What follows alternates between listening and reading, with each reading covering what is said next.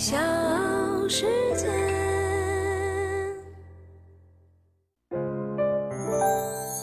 大咖故事，故事舅舅，越说越有。浩瀚的宇宙，闪烁的星光，从古至今，人们对太空总是有着无尽的遐想。但是，却因为古代科技的不发达，只能感叹“问宇宙竟如何，无人醒”。如今，在几代中国航天人的努力之下，我们中华民族的飞天梦已经成为现实。吴伟仁就是飞天梦的缔造者之一，他是中国探月工程的总设计师，他在航天遥测领域工作了几十年，解决了中国航天领域的许多问题。使世界惊叹于中国。他领导了嫦娥四号任务小组，并获得了英国皇家学会颁发的世界上唯一的金奖团队。这是该学会成立以来首次由中国科学家获得这个奖项。我是唐莹，今天的大咖故事为您讲述中国探月工程总设计师吴伟仁。欢迎各位的收听和订阅。吴伟仁一九五三年十月出生，他接替了著名的航天技术专家孙家栋，出任中国探月工程总设计师。巴中平昌县独柏村是大巴山的深处，一个十分偏僻的小村庄。吴伟仁在独柏村度过了自己的少年时光。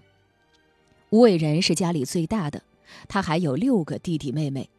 在大巴山的深处，在吃了上顿没下顿的日子里。吴伟仁的家里也极其的贫困，为了减轻家里的负担，吴伟仁下地干活割草放牛，直到八岁，他才存够了足够的钱，到村里的小学报到，成为了一名小学生。相比别的同学下河摸鱼、上树掏鸟窝，吴伟仁小时候显得有些闷，话不多，而且总是慢吞吞的。上课的时候，老师喊起立，同学们噌的一下站起来，他却不慌不忙地从板凳上起身。喊坐下的时候，他也是最后一个屁股落凳子。当时他的成绩在班里不算是最好，但从不偏科。上了初中之后，数理化就特别冒尖儿了。从小学到初中，吴伟仁一直牢牢霸占着学习委员这个职位，还曾经让很多同学眼红过。一九七一年，吴伟仁进入到平昌中学就读，他担任学校学生会主席、学校团委副书记。当时的学生不光要学习，还要参加社会活动，到工厂和部队搞慰问演出。每次活动，学校只是定下大的框架，吴伟仁领到任务之后，总是搞得有声有色，极少让老师操心。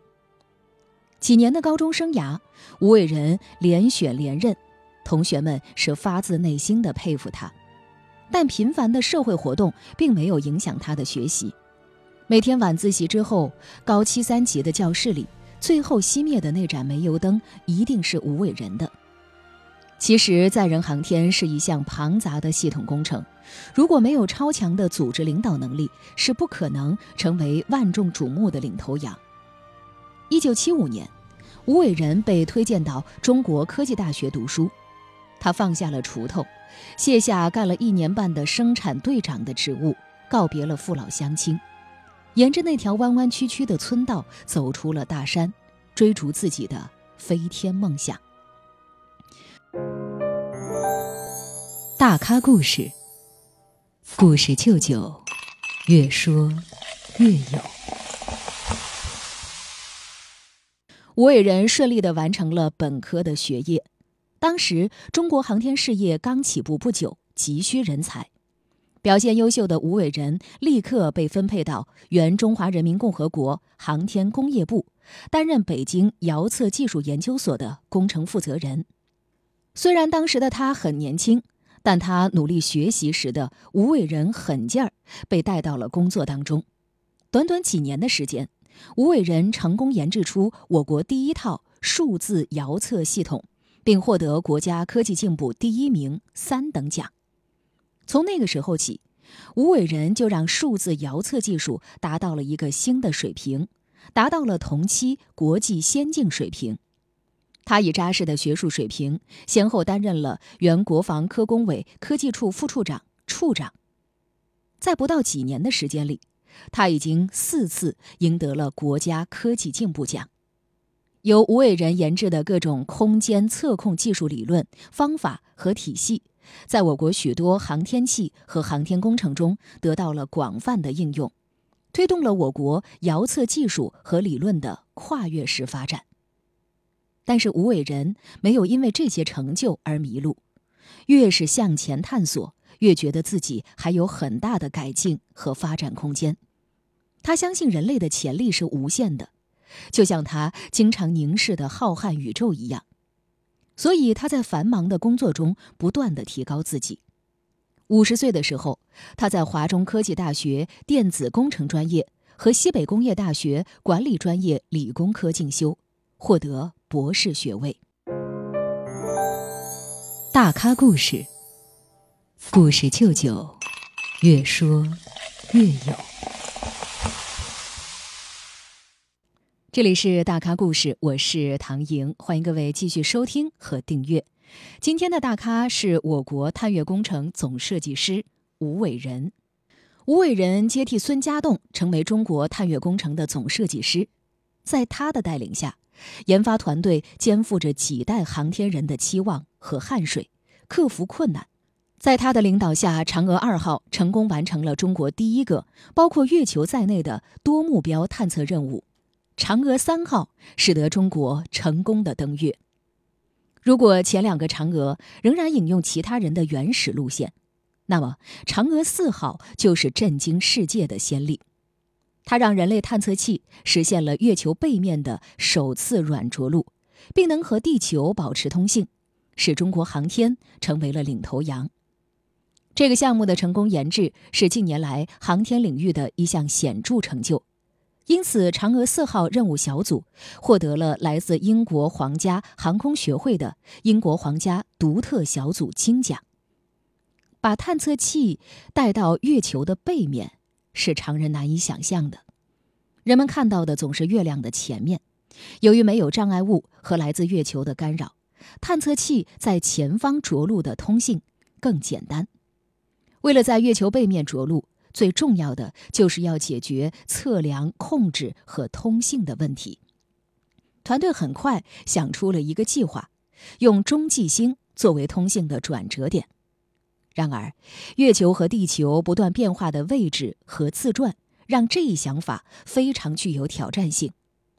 吴伟仁花了近两年的时间，团队最终才形成了这个计划。嫦娥未动，鹊桥先行。二零一八年的六月十四号，鹊桥中继卫星进入到环绕距离月球大约六点五万千米的地月拉格朗日 L 二点的使命轨道，成为了世界首颗运行在地月拉格朗日 L 二点 Hollow 轨道的卫星。这意味着嫦娥四号终于可以行动了。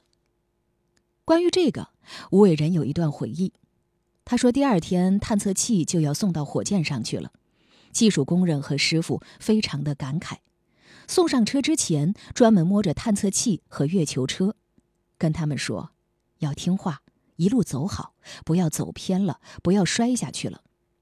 说这些话的时候，工人师傅都掉着眼泪。工人师傅干了几年，很有感情，就像把自己的孩子送到远方。从着陆这个角度讲。”特别是在背面着陆的角度讲，我认为是非常圆满。这背面是测控也够不着，也看不见，所以在这种情况下，通过中继，我们能够安全的着陆，而且在着陆精度非常高，在我原来预想的着陆区没有超出这个范围，所以我认为是非常成功。我认为这是一个里程碑事件，人类从来没去过，我们这次去了，本身我认为这次是一个开拓性的工作。这个名为鹊桥的中继卫星发射，不同于神话中的鹊桥，只出现在每年的七月七号牛郎织女相见的这一天。嫦娥四号的鹊桥是飞向月球背面的嫦娥不时收到来自地球的信息，结束了月球背面长期不能通讯的局面。嫦娥四号的成功，在月球的背面栽了一个五星红旗。成为人类探月史上唯一在月球背面飘扬的旗帜。吴伟人的团队获得了英国皇家航空协会奖，这是中国人的团队成立以来的第一个奖项。自颁奖以来，由吴伟人领导的嫦娥四号团队在国际上相继获得大奖，其中还包括美国空间基金会的2020唯一一个金奖，第一个优秀的月球探测任务奖，以及由国际宇航联盟授予的空间领域世界航天奖中的最高奖项。这表明中国航天团队在国际权威机构获得充分的认可。中国空间技术为人类航天发展做出了巨大的贡献。大咖故事，故事舅舅，越说越有。突破了嫦娥四号在月球背面成功着陆的技术之后，现在嫦娥五号也已经在月球成功返样，返回了地球。中国的探月工程成功的实现了绕落回三步走。对于接下来我们的探月工程有什么新的打算和方向，吴伟人是这样说的：我们后面就立足于全月面到达，所以我们在想呢，就是想在月球南极建设一个研制建设一个科研站，就是有可能在月球南极这个地方，比如说八十九度，我们南极最最高是九十度啊，纬度最高就是八十九度以上。左右就有可能有连续一百八十多天有光照，背面正面那都是十四天白天，十四天黑夜，它是连续不了。一般我们这个仪器设备工作不能连续工作，那在这儿，那我们可以连续一百八十多天有光照。第二呢，这个我们在月球南极这个地方，如果我们建设个科研站，我们可以长时间对地球进行大动态的、全方位的，也是那个稳定的进行工作、进行观察。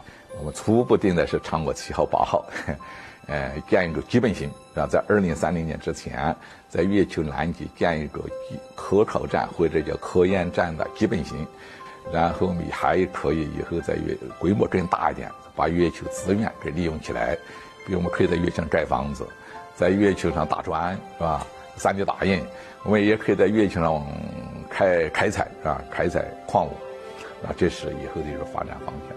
而且我们还可以从月球做做一个跳板，往其他更远的深空、更远的星球出发去旅行。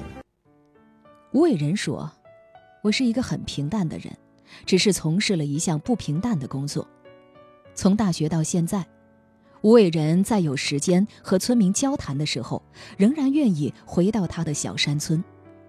他的工作是仰望星空，但是他无比珍惜脚踏实地的时光。”正是这种朴素的愿望，让他能够攀登上一个又一个的科学高峰。嫦娥、鹊桥、天宫，是中华民族的浪漫名字，也是中国航天人一个又一个的成就。他们变成了天空中闪烁的星星，照亮子孙后代。